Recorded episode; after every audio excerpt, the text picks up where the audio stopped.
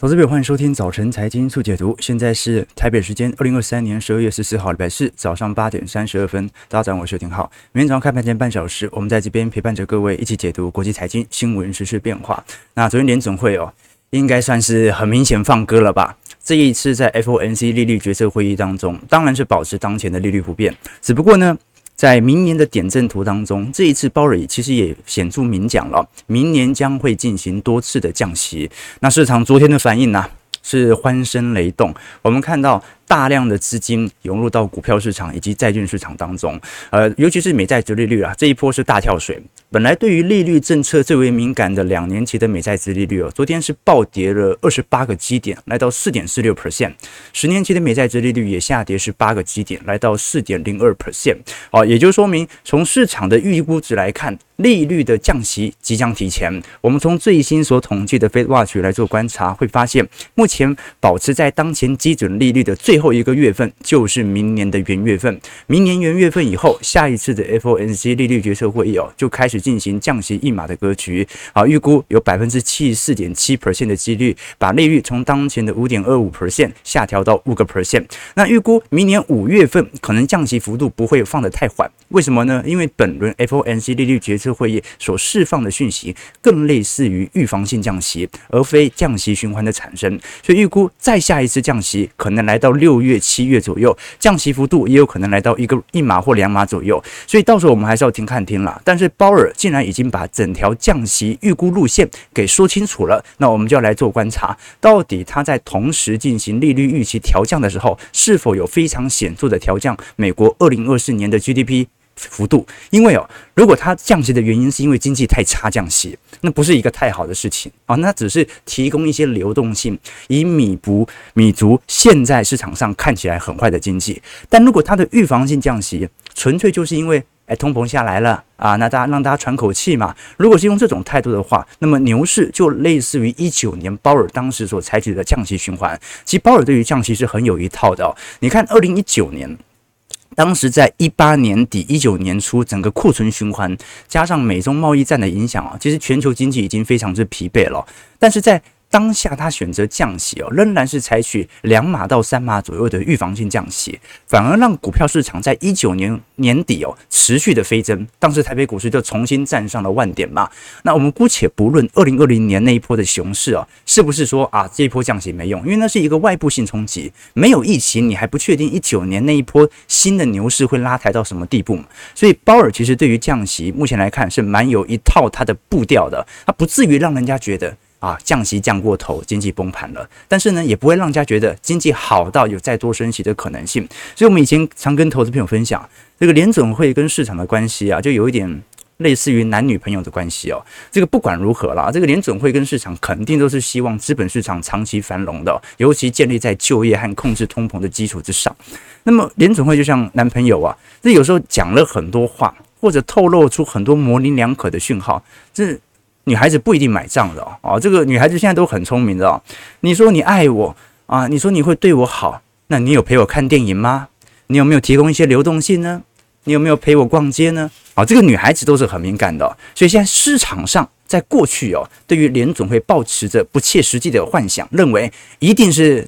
大降息了，或者说呢，它不可能升到那个地步哦。联总会现在被凹回来了，联总会的立场是优先松动哦。这一轮非常有趣哦，这一轮是联总会的立场优先松动，以前都是市场松动啊，好像它真的会升这么高。现在联总会被降了一军了。好，那我们来观察一下这一波真实资产价格的影响变化。为什么这么说？因为昨天道琼工业指数啊创下了历史新高。我们讲历史新高，不是今年新高哦，所以你可以观察整个纳斯达克一百指数的报酬，在昨天也完全收平。什么意思啊？本轮由于升息循环所造成的所有跌势已经完全结束，各大指数。除了道琼以外，距离历史高点基本上都是只有咫尺之遥啊！这个非常轻易就容易突破了。所以，我们观察的几个要件呢，第一是股债报酬率，六四股债配置者今年已经重新回到正报酬阶段。那第二点呢，到底这一波股债的资金能不能持续的推升？债券的推升来自于利率预期的调降，股市的推升来自于景气的繁荣，加上由于联准会采取降息所释放的部分流动性。那么钱要怎么出来呢？你就必须要让人家不愿意再存定存了，不愿意再把钱放到货币型基金市场当中。但这可能有难度哦。我们看这张图表是全美的货币型基金市场的总资产。你看到在整个二零二二年以后啊，上行速度就开始有非常明显的增快。二零二零年当时的上行呢，是因为全球的资金体量增加，你的货币增加太多了，你肯定会有适度的。部分的资金涌入到货币型市场，但是二二年为什么上升速度还在加快？就是因为利率越来越高啊，大家无风险利率随随便便就可以拿到四个 percent、五个 percent，当然非常愿意。那我们要如何观察股票和债券资产能不能有显著的推升呢？就看货币型基金市场能不能有适度的均值回归。如果大家不愿意去存货币型基金了，这个时候钱就会回来。不过呢，我不认为会这么快回来。为什么呢？现在有点更像是股市和债市哦，尝试的以。小量的方式，就是成交量没有过度放大的方式拉抬，因为正常人哦，在这个时机点哦，你反而会赶快去存定存，因为你知道未来利率不会这么高了，你赶快会去存货币型基金。为什么？因为利率。你预期大家的预期会有一个显著的下行路径。OK，好，那我这个时候我们就来具体来聊，到底就目前的市场状态，整个联总会的会议步调释放了出什么样的一个讯号啊？首先我们观察，其实联总会这一波没有升息嘛，但是它已经连续三次都没有升息了，所以我们本来就在预估整个降息的路径，我们只是看它会维持在当前的利率水位有多久而已哦。那你可以观察到，联总会六月曾经停止升息，七月又多升息，九月、十一月、十二月都已经进入到。停止升息行列，这一波多数投行都认为不会升息，所以它算是符合市场预期的。那真正的重点呢？我们说过是明年的点阵利率图。在本次会议上，联总会虽然一致同意，现在还有下个月哦，基本上很有可能联邦基准利率会维持在五点二五 percent 到五点五 percent 的目标区间，这个是两千年以来的最高水平哦。但大多数官员呢，在整个二零二四年的点阵图预估，你可以观察到是至少啊，普遍集中在。大概四个 percent 左右，也就是大多数认为至少会降息七十五个基点，三码到四码左右。虽然在二零二四年年底哦，联邦基准利率我们看到的这个中位数的预估值哦是四点六 percent 哦，但是官员之间的预期差异还是蛮大的，所以这必须要承认还是有变数啦。有八位官员认为明年的降息幅度可能会少于三码，有五位。官员预期的降息幅度会大于三码，所以如果我们把它来进行比较和分配来看哦，就是今年九月份的 FOMC 拿来跟今年十二月份的 FOMC 它所公布的点阵图哦，其实并没有那种非常惊人的转变，就是那个你看二零二四年这个预估升息升到六个 percent 的，本来有一个人嘛，那个人不见了啊，那个人跑到下面来了，所以我们可以了解到它就是一个部分。呃，投票的一个转移，市场上没有这么阴了，大概可以释放出这样的一个行为。那尽管如此哦，鲍尔还在昨天的记者会还是有打个预防针啦，不要让大家过度的反应哦。鲍尔强调，这些预测并不是事先设定的计划。我虽然大家投票是这样子投。但是不代表我们一定会照这样做，什么意思呢？就是我们会看到时候的情况再来做决定。我们现在只是预估啊，到时候的情况大概是怎么样而已。但是我们也知道点阵图随时在变，所以呢，现在虽然不太可能进一步升息哦，但是呢，我们是完全没有说不可能升息这个选项，把它给剔除的哦。好，什么意思？他就是他想要跟市场佐证，只要有任何物价再起的压力哦。啊，我们之前说的都可能会作废，只不过目前现在的市况，由于大宗资产在下跌，那我们大概可以有这样的一个预估值。这个是鲍尔说的一个淡书啊，不过市场上基本上是没有理会，啊，市场昨天就爆喷了嘛。好，那第二个重点呢，是关于整个近期增长的一个预期哦。为什么这么说？因为这一波我们都很清楚啊，整个。联总会和 IMF 在今年的经济成长率预期都有非常显著的调高，所以明年的因为今年积极调高而下滑的经济成长率到底是不是一个利空？这个是有争议的。我们根据最新联总会的。经济预测摘要啊，美国今年的实质国内生产毛额 GDP 的成长率年增幅预估是二点六 percent，本来九月份的预估值大概只有二点一 percent 左右而已啊，而且重点是哦，失业率它也并没有因此而做任何的调整，他认为今年和明年的失业率啊，基本上都还是可以长期保持在五个 percent 以下，基本上可以达成充分就业的一个预测值。好，那在这种状态底下，我们就值得来做一些关注了，因为昨天我们跟投资朋友提过，当时九月份的会议声明哦。在经济的概况的预估值跟现在其实差不多。九月份当时的经济的现况是把它视为 moderate 改改成 solid，就是从温和改成稳固。而现在十一月到十二月哦，陆续改成 strong，也就是说，他承认今年的经济是非常强劲的。所以你看，联总会把二零二四年的经济成长率的预估值哦，适度的下修，并不是因为明年他预估可能经济没这么好了，因为他发现今年太强了。因为积极效果而言，明年的 GDP 是有似乎松动的感觉。那另外一部分呢，是关于通货膨胀的一个预估值啦。联准会针对二零二三年的通膨的预测中值啊，本来是九月份是三点三 percent，现在降到三点一 percent。那核心通膨的部分是从九月份的三点七 percent 下滑到三点五 percent 啊。所以你会发现一个非常有趣的情况啊，就是联准会这次所释放的讯息啊，就是第一，今年经济很好，所以呢。明年可能会稍微年增走弱一点点，但是看起来还不错。第二呢，劳动力市场并没有非常显著的松动，那现在看起来还算是蛮健康的。第三呢，通膨正在下行，也就是我升息所达成的效果正在涌现当中。好，所以这三个讯息哦，让市场上解读现在就是一个类金发女孩经济最好的时候。诶，你也没有那个通膨停滞性通膨的问题，你也没有那种紧急性的。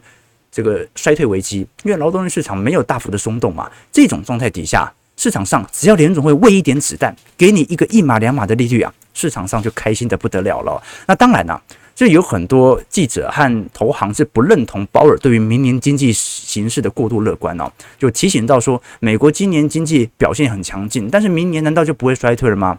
鲍尔这一次在会后记者会上的表示哦，是说，即便美国今年的经济表现强劲，明年当然还是有可能会进入衰退。当然啊，现在经济陷入衰退的想法，其实基本上是没有什么根据啊，因为。经济走久了，总会进入到衰退。他是这样想，他说：“现在我们看到的都是几率问题，当然有这样的可能性。只是说呢，目前他认为联总会的看法是，经济正在走向正常化，所以我不需要过度的去收紧政策，这个紧缩政策的一个迹象哦。那他说，那如果没有这个经济在走一个正常化的迹象，那你为什么要降息呢？呃，鲍尔这次已经很明显表态了，他说我们现在的计划是。”不需要等到经济衰退就能够降息，这个降息的目的很有可能不是为了避免紧急性的经济衰退，而更类似于让市场的压力能够舒缓。原因是因为我们通膨的抑制政策已经陆续达标了。好，这个是鲍尔所给予的态度啊，看得出来，呃，明年整个联总会的定调啊，基本上就是属于预防性降息。所以，我们把中长期联总会的预估图拿出来看，来具体了解哦。根据联邦基准利率的预估图啊，这个今年保持在高利率。明年大概在一到二季度有似乎松动的感觉，但是呢，长期二零二四年的利率值哦，大概也是介在四点五 percent 左右啊，不会降过头，就是预防性降息，降个两三码。那么二零二五年、二零二六年，那到时候就再说嘛。GDP 的预估值哦，今年太亮丽，明年似乎会下修，但是二五年很有可能会因为积极效果再度的推升。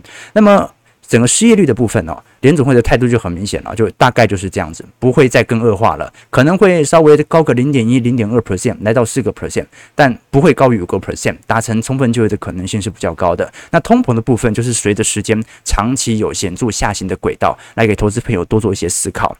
好，这个时候我们要了解哦，因为联总会所释放的谈话，它基本上为全球央行都已经定调了。如果联总会释放这样的谈话，你更不用想象韩国央行、台湾央行在未来的里监事会议会释放出什么样的谈话了。我们根据全球的发达市场拿来跟新兴市场来进行比较，这张图表呢是发达市场和新兴市场啊升息的央行减掉降息央行的比例，如果还在零轴以上，就代表着。可能发达国家或者新兴市场国家的央行，大部分还在升息。那你看得很清楚哦，现在啊还在保持升息的发达市场，的确还是接近有两个 percent 以上，就是升息减掉降息的比例哦。但是如果是以新兴市场来看呢，几乎大部分都已经开始进入到降息循环了，所以大家要小心了，对不对？你想想看啊，这个三大总统参选人的政见哦，基本上都蛮有利于房价持续的推升，或者租金价格持续的推升哦。现在央行看起来，央行过去就这样嘛，升比别人升得慢，啊，降跑得比谁都快哦，好，所以我们要观察一下未来整体台湾利率市场的变化，啊，当然啦，利率降得过快哦，也不是好事的，为什么？因为利差就会扩大嘛，好，这个现在外资针对台北股市哦，你看那个回补金额还是比较小的原因，就是因为台美利差太大了。台币就不值钱，你要它持有这么多高股息要干嘛呢？好，所以这个是值得大家来多做一些思考和留意的。那至于在整体经济的部分呢，基本上算是符合市场普遍预期的啦。我们根据现在全美各大投行所给予的预估值。不管是高盛、摩根士丹利、J.P. Morgan、巴克莱或者 Citi，我们看到在整个二二年到二三年的经济成长率啊，你看是一点九 percent 到二点五 percent，市场基本上已经有一个普遍的共识了。那现在市场普遍的预估值啊，是明年的消费衰退的时间点，应该是预估在二季度到三季度左右。本来市场的预估值是这样啦，但是现在有一个非常大的变因，就是联总会预估很有可能在。消费最为疲惫的二三季度之前的一个季度，在一季度末就有开始预防性降息的可能性。本来二三季度消费会很疲惫的哦，你现在突然多了一码，丢出一码利率的下滑，诶，你虽然对于普通人来看，这个一码两码没什么区别哦，但是对于资产阶级来看哦，它就有做多的理由了。刚才我们提到嘛，这个联准会跟市场是一种博弈的关系哦，联准会现在释放出这样的讯号啊，那是不是让这些资本家意识到？哦，所以你不会再把我的钱吸引我的钱拿去做定存了。你现在是鼓励我去进行一些投资和炒作了，对吧？至少你把利率调降了。那这个时候引起的消费的扩增，它就不一定会因为传统的景气的自然下滑而受到非常显著的影响。好，所以各位可以了解到，明年二三季度本来是预估消费最为疲惫的两个季度，但是现在有一个变因，那就是在这二三季度之前，联总会。准备要进行预防性降息了，好，所以到时候我们可以观察了，不管是 ISM 的服务业的就业指数，还是服务业的价格指数哦，从现在供应链管理协会的这个预期值哦，不管是在餐饮服务业啦，劳动力市场表现是强劲的，但是都有陆续恶化的感觉，所以呢，如果未来一段时间是由市场的这种消费情绪开始有所推升的话，那可能会形成比较更为显著的拉抬。那另外一方面呢，是关于失业率的变化。联总会当然很清楚，失业率是一个标准的落后指标，所以它不太可能只根据过去的失业率来做判断。但是呢，现在普遍呃市场的看法是哦，失业率基本上很难由于美国的呃通膨的角度来进行。完全的推导。我举个例子来说，有些人的推论是这样哦。你看，二零二零年九月份，当时失业率是几个 percent？是八个 percent。现在失业率现在是接近四个 percent 嘛？那当时是通膨的快速飙高，导致了失业率的快速下滑。所以现在很多人的想法是，通膨的快速下滑是不是会导致失业率的飙高？这完全是不一样的情况。因为当时的通膨完全是由供应链所引起的，所以只要把供应链给处理好，我认为就不会有太大的问题。那很多人说，可是现在通膨还没有来到两个 percent 的目标值，联准会为什么要在这个时间点就要开始停止升息，而不一举歼灭通膨呢？我们过去跟投资朋友提过，这张图表的紫色线是联邦基准利率的变变化，那黑色线和灰色线分别是 CPI 和 PCE 物价指数啊。目前中间的 gap 大概差了接近有两到三个 percent 哦。换句话说，现在把资金存放在商业银行，基本上能够跑赢通膨接近两个 percent 到三个 percent 哦。这种效果，它预估会延后，可能来到。四到五个季度啊，市场上可能都还是对于这种高利率产品抱持着一定的想象空间。那另外一方面呢，是关于薪资增长的问题。就如果呃接下来的降息是因为我们看到的薪资增增长已经通缩了，那我们就可以定调嘛，就是联准会降息是因为经济真的有很大的问题，所以他才必须要赶快要降息。可是就目前来看，美国的实质薪资已经连续七个月。都属于正值区间了，大概在零点八二到一个 percent 左右。什么意思呢？就是美国现在的薪资上行的幅度已经比通膨上行的幅度高达七个月了。台湾现在还是负增长嘛？那台湾负增长，我个人也认为应该也不是什么薪资涨太慢的问题哦，因为台湾基本上还是有非常显著在劳动力市场缺工的情况哦。好，那我个人认为应该是央行升息。呃，不太够的原因，台湾现在输入性通膨其实还蛮严重的，它有点落后美国市场的反应。但是呢，就目前的通膨角度而言，我们过去跟投资朋友提过，因为它区分成需求通膨和供给通膨。那现在看起来，就算未来通膨下滑的慢一点了，大概率也是需求通膨所驱动的，那就不是一件坏事。供给通膨所驱动的，那就无解嘛，你只有从供应链端来着手，才有办法解决。OK，所以呢。总归而言呐、啊，联准会现在停看听的角度很简单嘛，那就是第一，通膨达标；第二，有些部门的确受到比较大的利率冲击，比如说像是房地产部门啊，啊，比如说一些利率型产品啊，那给你喘口气嘛。那第三点呢，就是我们都很清楚，明年二三季度是有消费衰退的风险存在的，我提前给你降个一码。看你怎么衰退，所以联准会升息的效果传导到企业，过去来看通常是五个季度左右。那去年三月份，也就是去年二季度开始升息，今年到现在其实也差不多四到五个季度了，所以效果要开始彰显的时候，我先给你打个预防针，好，告诉你我可能会降个一码两码。好，那你说联准会为什么在这个时间点呢？它不采取那种比较中性的谈话？就是啊，我们目前保持在当前的利率停看听是必要的。我们会根据未来的形势来做进一步的推演啊，用这种谈话就可以。干嘛要讲一个明年预估降息三次呢？你可以说明年年底才降息啊，你为什么要把整条路径讲得这么具体呢？我个人认为很明显。是因为原油价格的崩跌，大家应该有观察到哦，在昨天前天哦，原油价格又崩跌了四个 percent。现在不管是西德州原油价格还是布兰特原油价格，都已经陆续跌破七十美元的关卡了。西德州我记得是周二吧，跌了三点八 percent 啊。每一桶收在六十八块啊，那我们都很清楚哦。呃，过往针对原油价格的资产价格的提升哦，你看前几次的石油危机，像是七三年到七四年的第四次中东危机，然后一九七九年到一九八零年的两伊战争，一九九零年到九一年，当时是波斯湾战争哦，那。这几个战争都的确对于原油价格有非常显著的提振效果。可是我们现在回过头来看，为什么原油价格由于地缘政治冲突的影响，已经没办法引起更进一步的通膨了？因为当时在一九七三年，全球原油产量的分布啊，有接近四成都在中东市场。你中东一禁运啊，其他国家就完了。可是现在中东的市占率仅仅剩下三成一了，反而我们看到像是美国啦、俄罗斯整体产油的分布哦，开始有非常显著的大幅拉抬。OK。总归而言，我们把整条利率预估图给讲清楚啊。基本上现在保持在五点五 percent，明年三月份预估开始降息一码，明年五月到六月预估各降息一码，明年七月啊再继续降，大概会降息三码到四码的区间。不过呢，现在这则图表啊，市场的利率预估图啊，是过去市场过度乐观的预估图。联总会啊，大概上行了接近有两码到三码的区间，但是至少他也把整条路径和态度给说清楚了。好，接下来我们就要回过头来聊一下股票市场的变化。了，基本上刚才的推论呢，足以推导了我们过去几个月在针对通膨或者针对整体降息预期，或者说升息区间对于股票价格的影响判断是非常之准确的。我们过去跟投资朋友提过，当联总会暂停升息啊，或者呢开启降息循环之后哦，我们看得很清楚，不管是股票资产、债券资产，基本上都有非常显著的上行区间。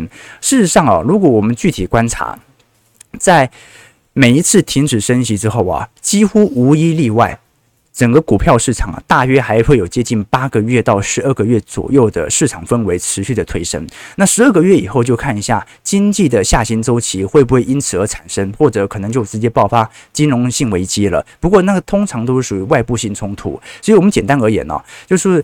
在整个升息区间，股票市场本来就是必涨无疑的。那我们现在真正要了解的是，那现在升息周期结束以后，股票市场是不是还有显著的推升力度呢？那我做一个具体的回测啊。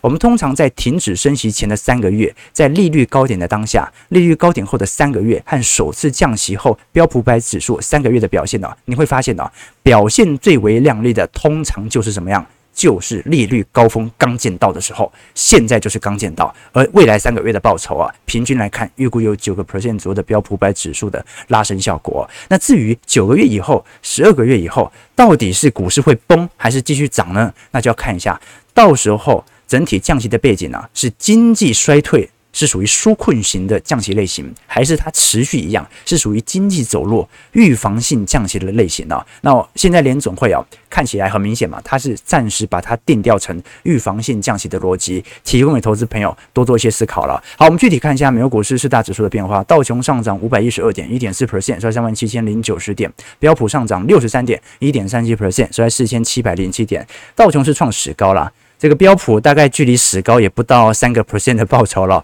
纳斯达克指数也创今年以来新高，上涨两百点，一点三八 percent，一万四千七百三十三点。费半大涨六十点，一点五五 percent，收在三千九百九十点。好，美国股市目前的概况就是这样了。啊，这网友留言，浩哥好爽啊，现在是不是没烦恼了？啊，这还是有烦恼的，对不对？这个你看哦，这个行情涨到现在这个地步哦，这个烦恼也很多啦。比如说现在钱这么多，不知道该怎么花啊，这烦恼啊，不能这样讲，不能这样讲。那你会发现，这个周期的投资逻辑就是这样子啊。这个我们的确啊，这个每个人的看法不太一样。有些人的确是对于现在的资产行情抱持着比较大的不信任哦。那你不信任，你也没必要做空啦，你顶多空手嘛。你做空那个压力哦。嘎到现在真的会死人的啊！这是你你做多，那顶多就是等一个中长期的怪力回调，等待有一天股票市场经济长期向上嘛。但是做空哦。压力是很大的。我们以长期趋势图来做观察，这张图表示从零六年以来资产价格的比较图哦。当然呐，每三到四年就会容易出现一波库存循环。零八年、零九年是隐含着当时的金融海啸，一一年到一二年其实就是由欧债危机引起的新一波的库存循环。一五年到一六年是属于上证股灾，一八年到一九年是美中贸易战引起的库存循环。二零二零年呢，这算是外部性冲击了，哦，就是不能预估的。但是三到四年，二零二二年又来一波嘛。所以呢，下一次的三到四年，整个衰退时间线预估大概也是二五年到二六年左右。这个就是从周期的尺度来看待。所以你会发现哦，啊，大家不要觉得说啊，对对，我是死多头是没错。但是等明年哦，再过个明年到这个时候，我预估大概整个景气循环哦，它也大概要进入到扩张格局，甚至是繁荣周期啊。再过几个季度哦，啊，你看现在大家的留言嘛，都是啊，这个这个对对，就是开始有一点。本来很悲观嘛，在前两周我们也在直播，但很悲观啊，万八怎么可能？怎么可能？好，风险有风险呢，先获利了结一趟哦。等到再过几个季度哦，啊，到时候我们的言论呢就越来越保守，这很正常嘛。这个蓝灯当然就是随便买嘛，你到绿灯、到黄灯、到红灯，到时候我们开始保守的时候啊，这网友就开始骂了啊。这个时候就可以分辨这个真粉看假粉，假粉就会说啊，到时候就会说现在叫人卖，现在叫人不买。啊，你是要为人家负责吗？啊，你凭什么这样说？啊，那到时候就会有这样的一个言论哦。但市场的周期就是这样轮替的。人类的物质文明哦，其实是不断在进步当中的。但你会发现，人类的精神文明完全没变过。你以为他这一次就学乖了，以后下跌就会不见了？没有。二零二五年、二零二六年到时候的衰退啊，他一样不敢买。每一次都是这样子啊。所以，我们人生就做两件事情：第一，了解整个周期的概念；第二。要活得久一点点啊，不然你活得不够久的话，你看不到周期的改变啊。以前我跟投资朋友分享过嘛，司马懿他是生于公元一七九年，死于公元两百五十一年了，他一生活了七十三岁哦。其实，在他的家庭当中，他活得算短的哦。就是我们都很清楚，人与人比较大概是两个方面嘛，一个大概就是从社会上的定义了哈，就是那种普世价值了啊，不能讲那种很世俗的价值了。一个就比谁有钱，一个就比谁活得久。那三国时候啊，就司马懿才是最后的赢家。为什么要活最长？曹操死了，他活着；曹操的儿子曹丕死了，他也活着；曹操的孙子曹睿死了，他还是活着。好，那这又取决于两大因素活得长。第一，你要养生，你要活得够久，而且你要有周期的概念。第二点呢，你的物理条件要好。比如说司马懿的爷爷啊，这个司马涓，他活了八十五岁。司马懿的父亲司马防，他活了七十一岁；司马懿自己活了七十三岁；司马懿的弟弟司马孚活了九十三岁，所以他们整家人都有长寿基因啊！投资朋友 可以可以理解啊。所以巴菲特为什么这么厉害？这一方面当然他的投资决策下得非常好，但另外一方面他活得够长，长到让人家非常羡慕他的复利效果。他的大部分的财富都是在九十岁以后做累积的嘛，所以绩效和报酬当然很重要，但更重要只是大家一定要活得久，活得健康啊，不要太开心啊，对心脏不好啊。我们直播很多年了嘛，我以前跟投资人分享过，我觉得一个人的毕生成就啊，理论上是由努力和命运决定的，但现实当中到底能够离这个理论多近，就是由他的体力决定的。你看，一个人体力越差，就容易精疲力竭嘛，那他就没有足够的意志力，专心专注他原本应该要解决的问题哦。我们每天直播那么久，你会发现，为什么总是能够找上那种精神满满的来跟大家直播呢？因为我越来越领悟到，这个身体对于事业来说是多么重要的本钱啊。所以呢，平时没事的话，我就经常会去保养身体啊，这个让身体不要太劳累。对对对。我说运动啊，对对，我说运动啊。你看每天要直播，代表前一天晚上要睡好哦。昨天讲的嘛，你要睡好，那就不能熬夜，不能晚睡哦，那就不能去应酬哦，甚至不能有剧烈运动哦，要不然早上会太累嘛。啊，所以我都白白天做啊，白天做运动这样子，OK。所以提问投资朋友，那要如何了解我们周期的概念和养生之道呢？欢迎各位可以参加我们下个礼拜十二月二十二号财经号角第一季的听友会。每个季度我们都会针对上一个季度的听友会来做一个检讨，来了解我们的行情判断有没有需要修正的地方。我们同时也会针对下一个季度来跟大家啊、阐述一下我自己的个人的资产步调的投入为何。我们直播主要是分享市场动态，但我个人的具体操作以及个人的实质观点。以及对于行情的预判，以及对于一些比较禁忌话题的分享，我讲是财经的禁忌啊，就是不方便啊，因为我个人可能对于呃政治领域，然后对于部分的财经事件有一个比较独特的观点啊，啊，那不方便在直播直接跟大家透露，啊，免得太多这个这个酸民出现，啊，所以呢，我都会在我们的会员资产部位当中来跟投资朋友分享。那如果是我们的会员朋友了，那下礼拜就准时收听就好了，因为有一整年的收听权。那也当然，投资朋友有兴趣。想要参与我们的财经号角系列的行列，可以报名听友会看看，或者呢直接参加我们的财经号角会员系统，来得更加划算。提供给投资朋友。好，我们看一下这个投资朋友的几个提问啊，看一下台北股市开盘的表现，台股上涨一百二十点，收一万七千五百八十九点。OK，大家的提问 OK，油门吹到底呀啊，每天都精神奕奕啊，不不一定啊，我们一样心情是有周期浮动的，但它也让我们了解一个概念，那就是。当你人生经历高潮的时候，其实有时候只是一种均值上的极端值的现象。你会高潮，你总有一天也会低潮。所以，当你高潮转变到低潮的时候，你就不会太难过，因为你现在考试考了第三名、第四名，不是因为你现在不努力了。是因为你本来已经拿过第一名了，你做均值回归的可能性就比较高。股票市场的周期如此，人生也是如此。你有高潮就会有低潮，好，那你在低潮期，我就鼓励你，帮助你高潮。在市场恐惧的时候，帮助你能够进行资产的部件。我们享受未来的高，这样讲好像有点怪怪的哈。好，我我再想想，我要怎么把这段讲得更好，好对不对？反正人生就是一个周期的概念了！啊你们不要不要不要设计我啊！不要设计我，OK 哎。大家有没有震惊一点的问题啊？OK 哦，这个浩哥在抑制内心的喜悦，有吗？没有啊，我现在很悲伤哎，唉。不知道要该怎么花这笔钱啊？没有没有没有没有，请问浩哥现在在市场的波动期了，未来几年的投资会有什么样的产业或者地区仍有成长的机会哦？这个呢，根据我的预判呢，通常容易形成严重错误。通常我不看好的个股或者产业啊，通常它的未来都会几个月都过得非常好，所以我做周期投资才不选产业，但选个股。你看前阵子哦，啊，我是非常不看好脸书的发展机制哦，但我可能固度固步自封。可能我看过太多诈骗广告，我觉得不会有人用脸书哦。想不到他的广告营收收入这两个季度还创高了，这有点难以置信啊。但可能是说明了我们对于个股的研判真的有需要修正的地方。但你也了解啊，为什么不敢做个股啊？啊，因为我们是周期投资者。既然是个股啊，终有一天它会有市值资产轮动的机会。如果你是用二三十年的尺度来投资的话，那你错的几率就很高了。可是你用二三十年的尺度来投资美国股市，那你能够错到哪里去呢？你买的是整个大盘嘛？OK 哦，好，现在是从呃衰退变成不着陆啊，本来是预估会脸着陆嘛。好，现在变成是经济衰退、轻度衰退，现在是变成软着陆。那有没有可能变不着陆呢？我觉得不着陆就有点过度乐观了啦。软着陆差不多啦，因为明年的消费情绪还是会退却嘛。好，但是呢，科技股的获利，我觉得能够撑住现在的市场，尤其在劳动力市场持续表现强劲的状态底下。OK，好好奇美国总统，哎，你不说我还以为这次选总统的候选人是鲍尔呢。对啊。干嘛释出这么鸽的讯号？我觉得是呃，可能也市场过度解读了。那它基本上也没有完全排除升息的可能性吧。